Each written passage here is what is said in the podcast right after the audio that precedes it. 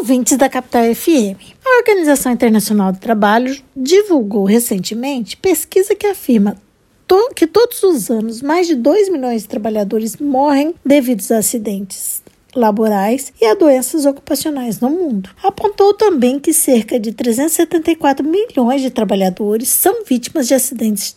de trabalho não fatais anualmente. No Brasil, apenas em 2019 foram registrados 470 mil acidentes típicos de trabalho e quase 10 mil doenças ocupacionais, ressaltando que na maioria das vezes não há comunicação da ocorrência destes. Os acidentes de trabalho acontecem é, porque as normas de proteção ao meio ambiente do trabalho não são respeitadas ou quando são respeitadas, a atividade por si só é de risco extremo e expõe trabalhadores aos infortúnios. Pode também ocorrer, ainda que raramente, do trabalhador ser responsável pela ocorrência do acidente. Isso ocorre na hipótese de sua imprudência, imperícia ou negligência. Para a prevenção dos acidentes e doenças do trabalho, existem vários instrumentos previstos na legislação que devem ser adotados pelas empresas para que busquem reduzir ou mesmo eliminar os riscos à saúde e segurança do trabalhador. Falaremos aqui de dois deles. Em primeiro lugar, todos os empregadores e instituições que admitirem trabalhadores como empregados estão obrigados a elaborar o Programa de Prevenção de Riscos Ambientais, também conhecido como PPRA, visando a preservação da saúde e integridade física destes, por meio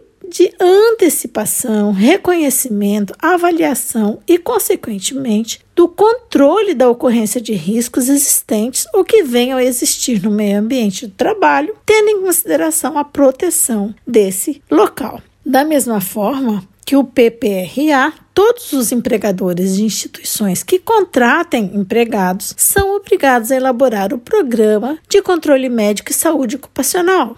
conhecido como PCMSO, objetivando a promoção e a preservação da saúde do conjunto de seus trabalhadores. Embora ambos tenham cunho preventivo, enquanto o PPRA tem por objeto o estudo dos locais de trabalho, atuando na identificação dos riscos e na elaboração de metas e objetivos para diminuição da ocorrência dos acidentes nesses lugares, o PCMSO tem ligação direta com o próprio trabalhador, pois ele vai avaliar suas condições de saúde e integridade física e mental por meio da realização de consultas e exames médicos obrigatórios, que são os exames admissionais, os periódicos, de retorno ao trabalho após os afastamentos, de mudança de função ou ainda o demissional. Portanto, enquanto o PPRA busca a verificação dos perigos, exposição aos riscos e possíveis causas de acidentes futuros, por sua vez, o PCMSO lida diretamente com a saúde dos funcionários da empresa,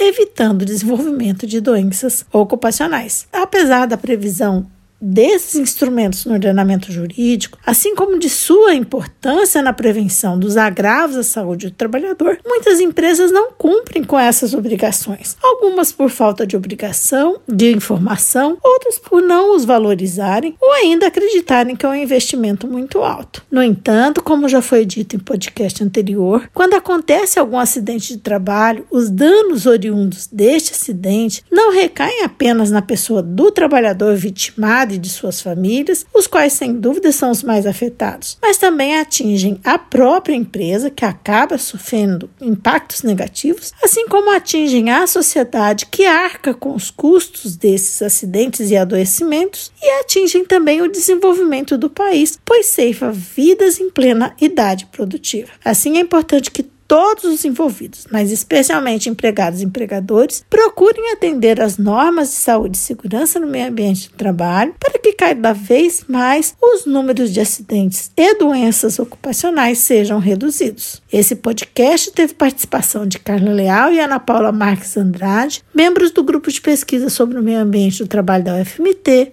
o GPMAT.